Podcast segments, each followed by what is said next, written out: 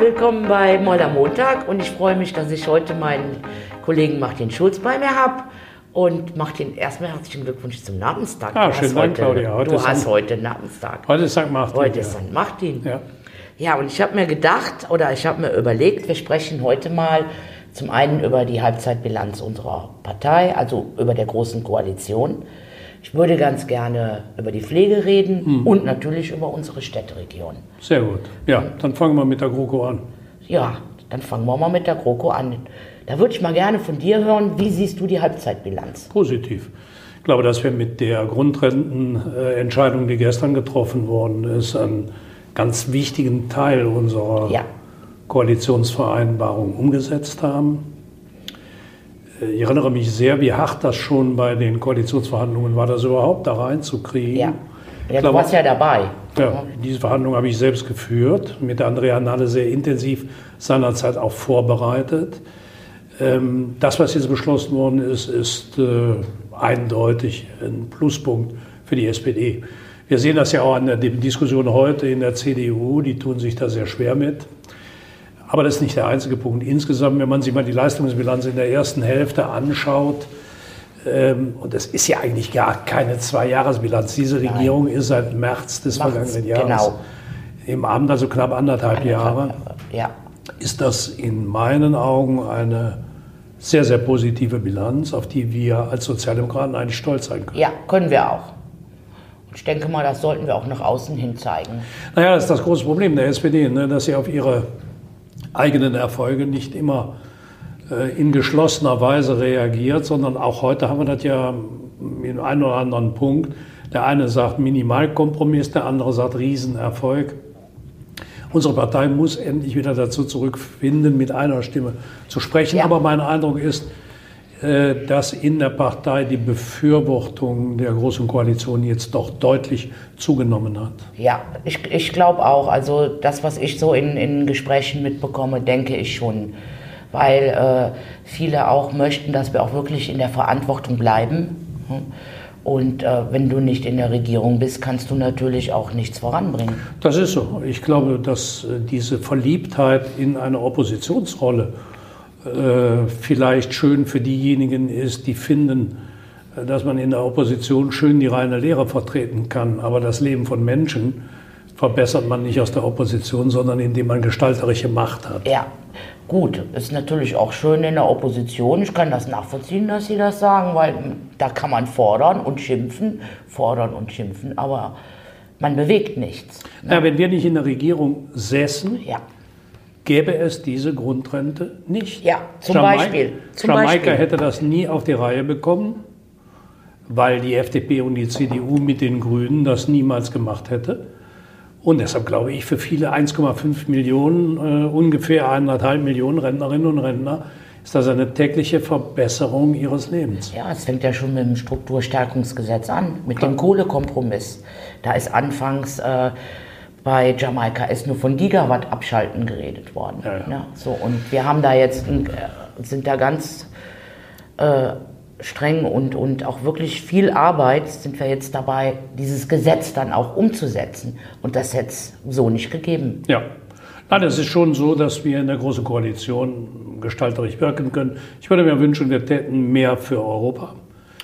Ja, Da ist die Ja. Große Koalition nicht weit genug. Man muss auch sehen, dass wir in der internationalen Politik viel gestalten müssen, viel stärker äh, durch europäische Politik mitgestalten müssen. Das ist etwas, was mir auf der Seele brennt, dass wir in der zweiten Hälfte der Wahlperiode, gerade im nächsten Jahr wird die Bundesrepublik Deutschland die, die europäische Ratspräsidentschaft innehaben, dass wir in der Zeit versuchen, äh, was den Eurozonenhaushalt angeht, was eine gemeinsame Steuerpolitik in Europa angeht, einen gemeinsamen Arbeitsmarkt, auch eine Arbeitslosenversicherungspolitik angeht, dass wir das stärker voranbringen als bisher. Aber das kann man halt auch nur, wenn man in der Regierung bleibt. Ja, das stimmt. Ähm, sagen wir mal, wir sind ja hier in Berlin, sind wir ja in einer großen Koalition. Und im Europaparlament musst du dir ja immer die Mehrheiten suchen. Ähm, das wäre jetzt mal interessant, wenn du mal vielleicht erklärst, wie, wie, wie geht das im Europaparlament? Weil das ist ja ein ganz, ganz, das kann man ja gar nicht vergleichen. Das Europaparlament ist komplizierter als der Deutsche Ja. Bundestag. Das hat eine ganz einfache Ursache. Europa hat keine europäische Regierung. die wie hier die Bundesregierung im Bundestag eine Mehrheit hat, die sich aus der Koalition ergibt und dagegen eine Opposition aller anderen Parteien, sondern im Europaparlament musst du dir auf der Grundlage der Beschlüsse, die die Kommission dir vorlegt oder die man vom Ministerrat äh, rüberbekommt oder die das Parlament an den Ministerrat zurückgibt, von Fall zu Fall Mehrheiten suchen. Dennoch haben wir auch in der Vergangenheit versucht, äh, in Straßburg und in Brüssel verlässliche Mehrheiten hinzubekommen. Das ist auch gelungen, aber das geht nicht über eine feste, auf vier Jahre festgelegte Koalitionsabsprache, sondern von Fall zu Fall. In der Regel sind es aber die proeuropäischen Fraktionen, die da zusammenarbeiten. Ähm, die einzelnen Abgeordneten gewinnen darüber natürlich eine größere Einflusssphäre. Ein Berichterstatter im Europäischen Parlament hat deutlich mehr Bewegungsmöglichkeiten als ja. Berichterstatter im Deutschen Bundestag. Ja. Aber es ist auch komplizierter, deutlich komplizierter, ja. weil du dich auf nichts verlassen kannst. Bis zur letzten Minute kämpfen genau. musst. Das macht es äh, manchmal auch deshalb schwierig, weil am Ende hängt es äh, oft in Ausschüssen oder im Plenum davon ab, ob nicht zum, in der Schlussphase eine nationale Regierung auf ihre ob, Abgeordneten Druck ausübt, ob nicht zum Schluss nicht alle gekommen sind. Im Ausschüssen hast du oft das Problem, dass du eine Abstimmung hast und plötzlich fehlen dir einfach Leute, weil sie nicht in Brüssel sind oder oh. nicht rechtzeitig angekommen sind oder was. Das ist oh. ganz schwierig. Oh. Und ähm, dennoch viel spannender. Im Bundestag sind die Dinge oft voraussehbar. Mhm. Also wenn ein FDP-Abgeordneter redet, dann weißt du, was der da sagt. Wenn einer von uns redet, weißt du in der Regel, welche Linie der hat. Ja. Das ist im Europaparlament völlig anders. Es ist nicht vorhersehbar. Da ergreift plötzlich einer von der Europäischen Volkspartei das Wort und er erwartet jetzt, der Vertreter die Linie der EVP und plötzlich ist das aber einer, der aus einem Land kommt, wo seine Heimatpartei eine ganz andere Meinung hat und bei uns genauso. Also das Europaparlament ist spannender als der Bundestag. Hier ist es auch interessant, aber voraussehbarer. Ja, finde ich total spannend. Ja, es ist äh, allerdings auch äh, oft enttäuschend, weil du erleben kannst, dass du über Jahre hinweg arbeitest mhm. und plötzlich ploppt irgendein Thema auf und das macht deine gesamte Arbeit die du über Jahre da reingesteckt hast, kaputt. Ähm, da könnten die Berichterstatter im Europaparlament viel darüber erzählen. Das kann ich mir gut vorstellen. Wobei, das könnte ja hier auch passieren. Also, ja, aber ne? wenn, wenn du dir mal die Debatte über den Upload-Filter ja. im vergangenen Jahr ja. nimmst, diese Gesetzgebung lief fast vier Jahre. Und kein Mensch hat äh, auf Urheberrecht oder Nö. hat kein Mensch besonderen Wert gelegt. Das lief so ein bisschen am Rande, bis dann plötzlich diese Upload-Filter-Debatte, die ja auch nur ein Teil der komplexen Gesamtgesetzgebung äh, war, bis das aufkam. Und plötzlich haben, dann habe ich viel mit Leuten gesprochen, ich kenne das selbst, habe das selbst erlebt, wo die Leute dann sagen, der gesamte komplexe andere Bereich wird überhaupt nicht mehr diskutiert, geht nur noch um dieses ja, eine. Aber das ist schade. Ja. Vor allen Dingen verzerrt das dann noch stellenweise die Wahrheit. Ja gut, aber die Wahrheit in der Politik zu diskutieren ist natürlich ein, äh, was ist die Wahrheit? Ja, es gibt meine Wahrheit, gibt deine Wahrheit, gibt unsere Wahrheit. Ja, das ist ein zutiefst philosophisches Problem. Wovor wir uns hüten muss, müssen, sind die Leute, die ihre Meinung oder ihre Strategie zur totalen Wahrheit erklären. Ja. Donald Trump zum Beispiel, der Objektive, der ja sagt, es gibt eine, eine äh, Wahrheit, die ähm, das ist, was ich für sie halte. Das konnte man sehr gut bei seiner Amtseinführung sehen, wo die Bilder äh, nachwiesen, dass seine Amtseinführung nicht die am stärksten besuchte Amtseinführung eines amerikanischen Präsidenten stimmt, war. Stimmt, da kann ich mich dran erinnern. Und äh, der im Nachhinein in seinen Internetkanälen äh, sozusagen alle anderen der Fälschung bezichtigt hat. Ja. Das ist unglaublich, das macht er ja zum System. Ja, das Deshalb kennen wir aber hier auch. Ne? Ja, Gott sei Dank nicht in dieser Form nee. wie in den USA, aber die Debatte darüber, was ist, was ist politische Wahrheit, ja. Äh, die muss man dringend führen. Ne? Aber daran sieht man auch, wie, wie äh, stark die Medien, also beziehungsweise gerade die sozialen Medien, welchen, welchen großen Einfluss die haben. Oh ja. Ich finde es stellenweise erschreckend, dass mir also, ähm, das passiert mir immer wieder. Also, nö, habe ich bei Facebook gelesen. Und dann ist das gesetzt. Hm. Dann, dann ist das so, dann ist das wahr. Und äh, ich finde es schon erschreckend, dass nicht, Ja, damit dass, darf man- dass nicht recherchiert wird. Naja, aber damit darfst du dich nicht abfinden. Äh, Nein, früher- nein, nein. Ich, ich habe das jetzt auch beim, beim MDK, ähm, wir haben jetzt das MDK-Gesetz reformiert. Und das war so ein, ein Hype und, und das ist ein ganz, ganz tolles Gesetz. Klar gibt es die, die einen oder die anderen, die, die das nicht für gut finden, aber es ist grundsätzlich es ist ein gutes Gesetz. Wir haben den MDK jetzt unabhängig von den Krankenkassen gemacht. Und äh, das ist auch das, was viele Patienten, viele Menschen äh, hatten immer das Gefühl, dass sie, ähm, dass der, der, beziehungsweise, dass der MDK nicht unabhängig arbeitet. Wie kommst du jetzt auf den MDK über die sozialen Medien? Ja, weil ich da halt auch, äh, dadurch, dass ich Berichterstatterin äh, bin, war, bin ich da natürlich auch äh, ziemlich angegriffen worden. Ja, aber du darfst eins nicht unterschätzen. Die ähm, ähm, sozialen Medien unterscheiden sich eigentlich auch nicht so sehr von dem, was früher lief. Es ist intensiver, es kommt näher an dich Ja. ran. Aber ich habe in meinen jungen Jahren auch erlebt, wenn ich mit Leuten am, am Wahlstand diskutiert habe, Leute sagen, ja, da hat aber da in der Bildzeitung gestanden, da muss es da stimmen. Ja, Oder dann den den- Leuten. Das oder, stimmt. Die, oder den Leuten damals auch gesagt hast, ja mein Gott, nochmal, also muss ich alles glauben, was in der Zeitung steht.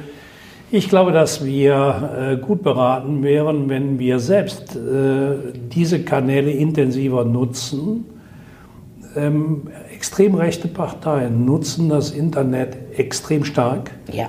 Und ich finde, demokratische Parteien müssen eine klare Strategie dagegen setzen, aber nicht indem wir über das Internet schimpfen, sondern indem wir uns zunutze machen. Ja, man, man müsste dann aus einem bösen Elefanten einen guten Elefanten Genau. machen. Ja. Ja. Aber den Weg muss man ja, also ich zum Beispiel, ich müsste erstmal den Weg dorthin finden. Das ist klar, ich glaube, da bist du nicht die Einzige, das Ja. geht mir genauso, Ja. aber man, Aber ich meine, du wirst ja auch beschimpft, genauso wie ich auch. ja, aber dem, äh, gut, ich sag mal, wenn der Mob sich im Netz austobt, das muss man nicht ernst nehmen. Viel wichtiger, nee, das darfst du nicht an dich ranlassen. Du siehst ja an der Wortwahl der Ja. Menschen, was es für Leute sind. Ja, Wer sich mit mir in der Sache im Netz auseinandersetzen will, herzlich willkommen. Aber ich muss dir offen sagen, dass ich diese Art von persönlicher Verunglimpfung, da musst du drüber hinweggehen. ja, tue ich ja auch normalerweise. Aber manchmal, manchmal tut es Nein, es trifft einen und es tut einem auch weh. Und es Ja. ist, was mich in den letzten Tagen am meisten schockiert hat, war, als der Kollege aus Essen im Bundestag äh, seinen Zusammenbruch erlebt hat. Du hast ihm ja dankenswerterweise fast mit das Leben gerettet. Ja. Ähm, was man dann anschließend, nachdem dieser Mann fast, der ja wirklich mit dem Tod gerungen hat, Also es war, es war kritisch. im ja. Plenum, äh, was dieser Kollege dann im Netz über sich ergehen lassen Ja. musste, das ist unglaublich. Unvorstellbar. Ja, da bin ich aber auch beschimpft worden, aber ich habe mir fest vorgenommen, ich reagiere nicht darauf, weil ich möchte nicht. Warum bist du da beschimpft worden? Ja. Dumm, einfach dumm, ist egal. Ist unwichtig. Und ähm, ich habe zuerst überlegt, da in die Offensive zu gehen und da einiges klarzustellen. Und dann habe ich aber nachher gedacht, nö, ich möchte nicht aus dem, dem Leid dieses Abgeordneten da meinen Profit draus ziehen. Und das hat der Kollege aus der anderen Partei damit getan. Und dann wollen wir mal gucken. Hm? Ich ignoriere es. Unglaublich. Ja, ja. Ja. Ist schon, schon, ja, aber wo wir bei so einer medizinalen Versorgungssituation sind, wie wir sie hier im Plenum hatten, äh, würde ich Sie gerne mal fragen, wie es denn mit der Pflege aussieht. also es ist immer noch schwierig und ich, ich sage das auch eigentlich immer wieder, ich kann nicht zaubern, Martin. Ich kann nicht die Fehler der letzten 20 Jahre in anderthalb Jahren, dass, dass das verändert, äh, dass sich das verändert. Aber es ist viel passiert, viel Gutes.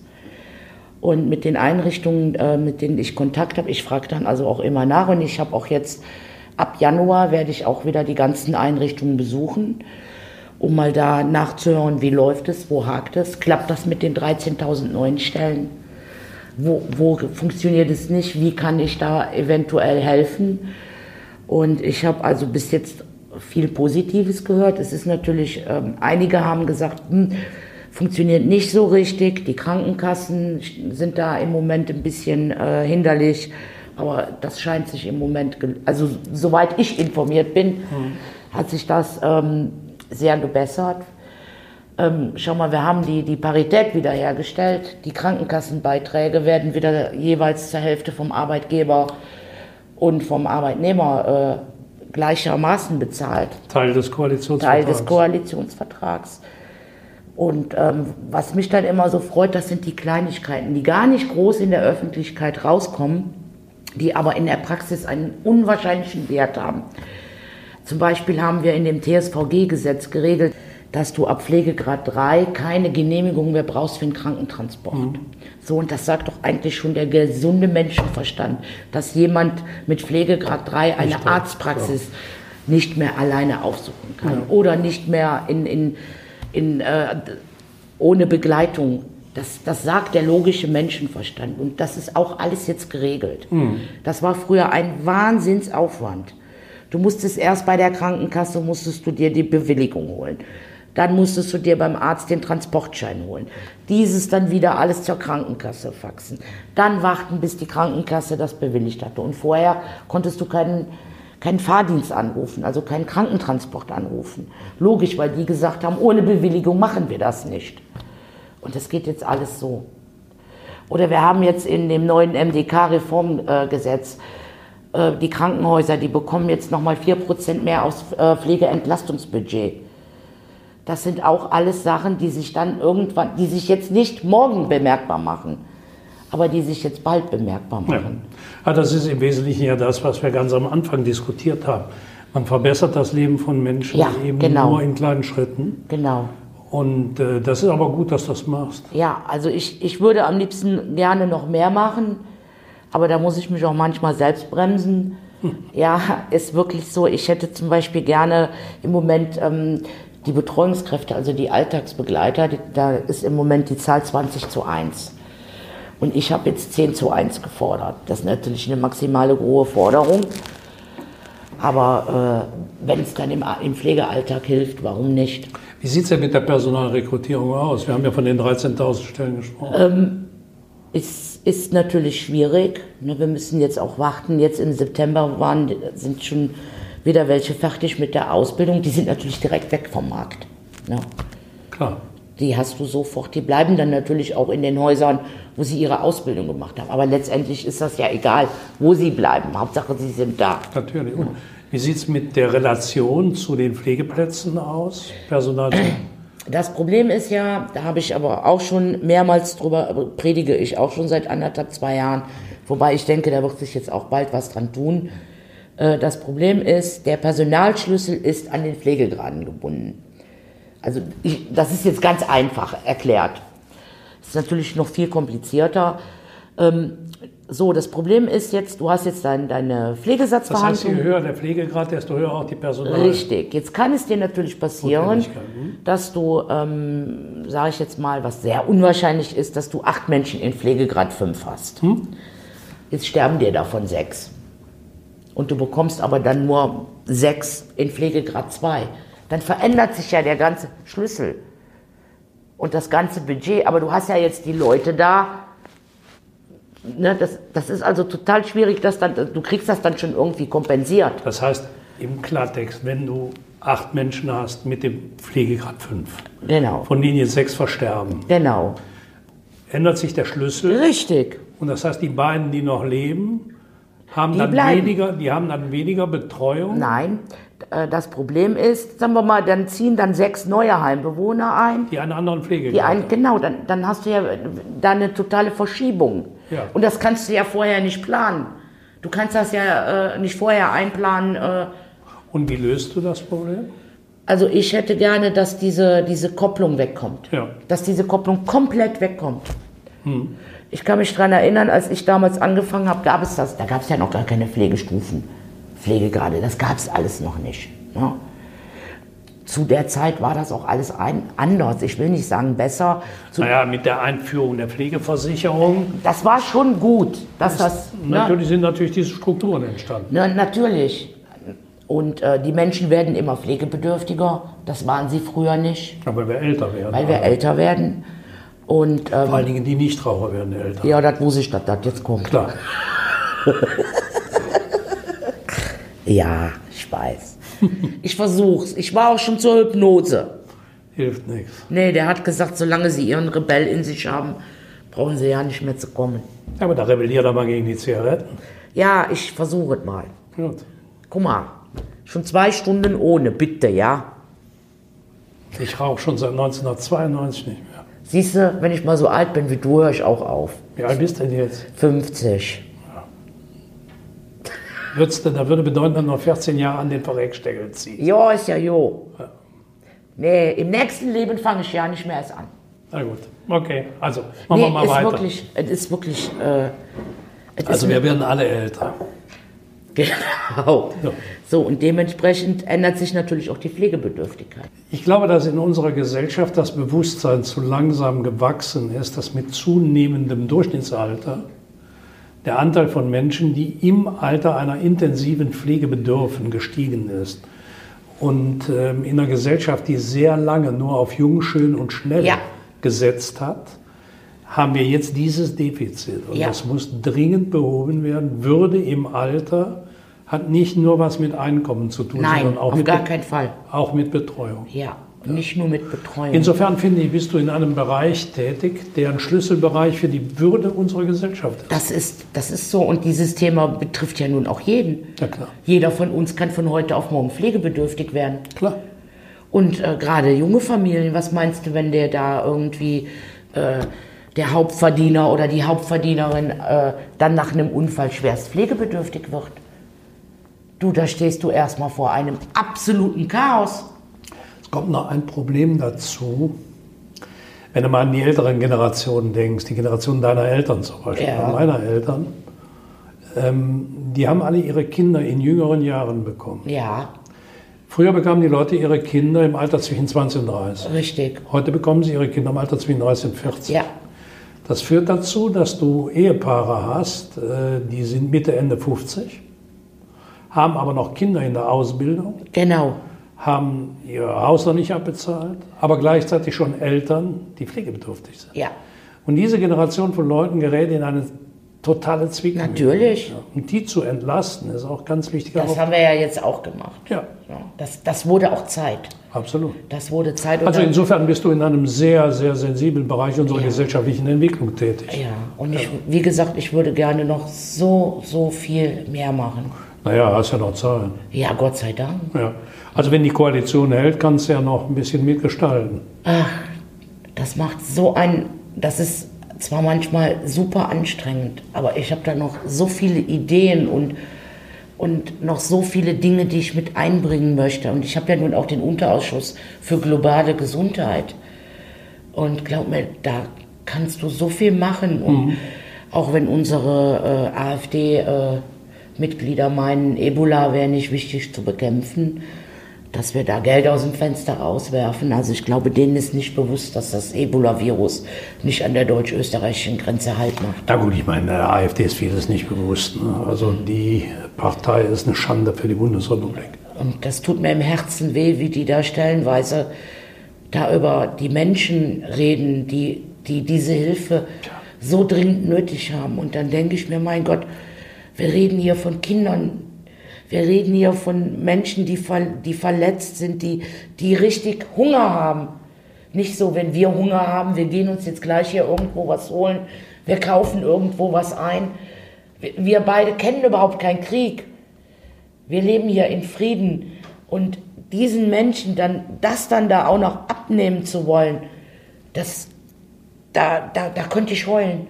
Glaub mir, wenn, wenn, wenn ich könnte, ich würde die ganzen Kinder, die, die, die jetzt da in den Flüchtlingsheimen, äh, Quatsch, nicht in den Flüchtlingsheimen, in den Unterkünften alleine rumlaufen, als Waisen, tot, ohne, ohne Schulbildung, ohne Essen, ohne Mutter, ohne Vater. Wenn, wenn ich da irgendwie was machen könnte mit SOS-Kinderdörfern oder so, sofort. Ja. Aber Da, da, da, da wird mir wieder so schlecht, du kannst dir das gar nicht vorstellen, Wie, wie kann ich diesen Menschen die Hilfe verweigern?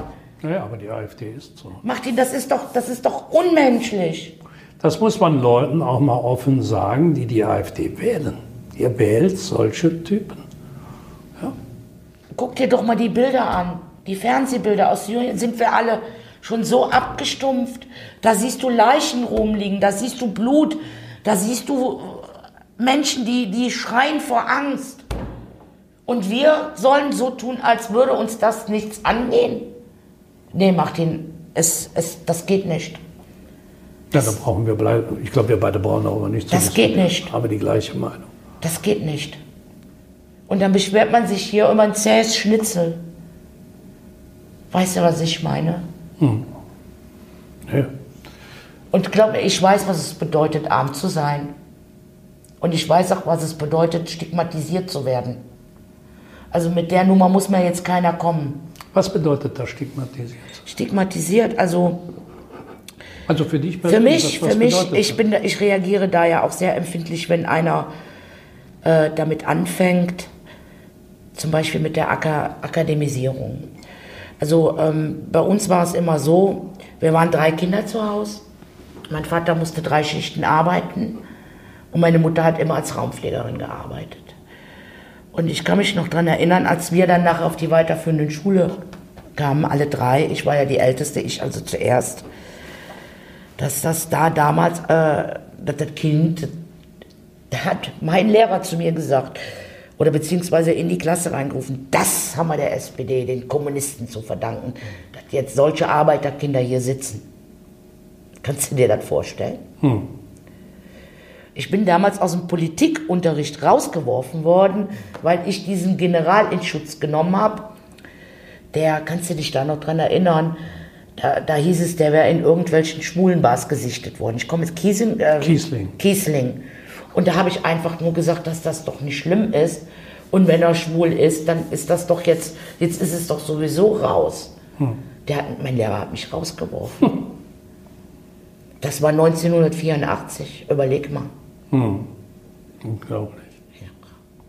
Ja, aber Oder wir durften zum Beispiel sonntags nachmittags draußen spielen, weil meine Mutter gesagt hat, ich bin doch nicht bescheuert und lass die drei Kinder hier in der Bude.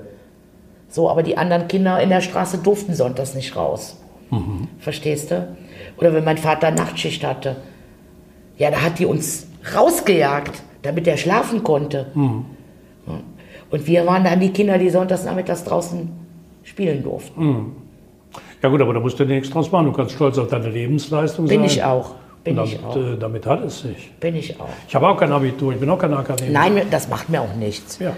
Aber Da darf dir auch nichts machen. Nö, ist halt so. Ja, ne? genau. Aber manchmal dann äh, trifft es mich schon.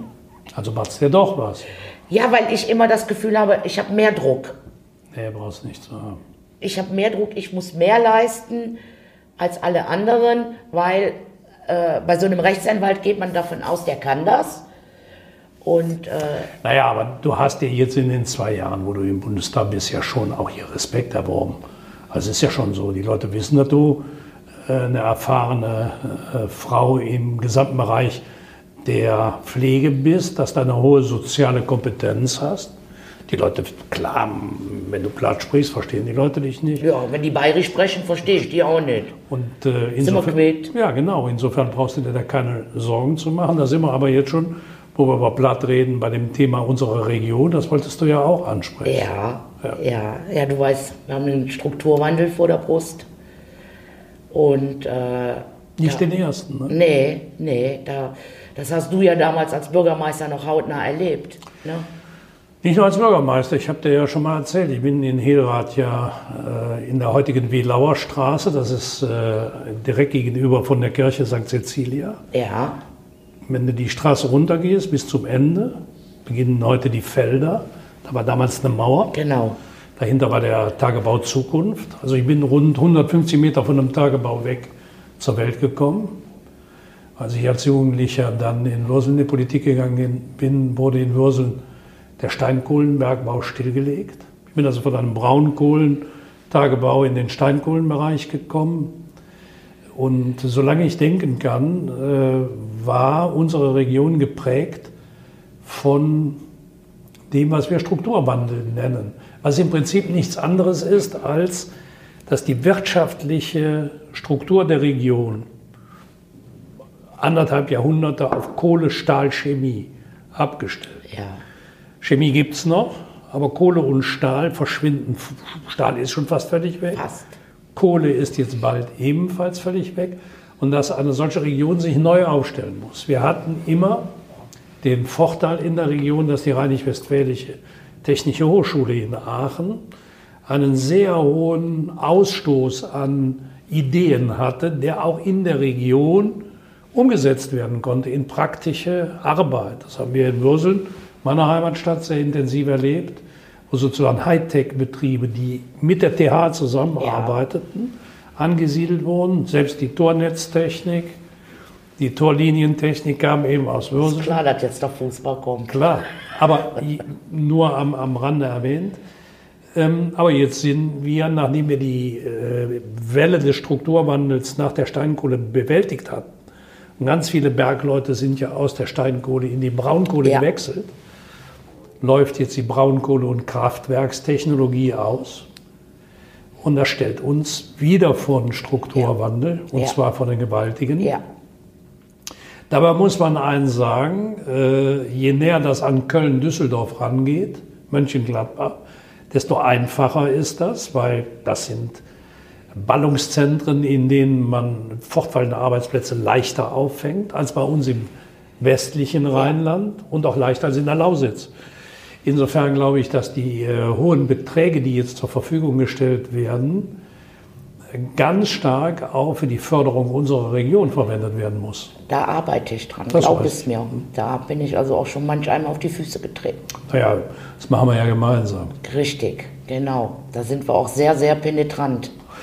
Man muss ähm, den Leuten klar machen, dass ähm, die Leute, die zum Beispiel in einem solchen Kraftwerk arbeiten, Leute haben oft keine Vorstellungen davon. Das habe ich, war ich immer so ganz überrascht, wenn man mit Menschen über den Bergbau geredet hat. Ja, die sich einen vorgestellt, der da 1000 Meter unter der ja. Erde irgendwie Kohle kratzt.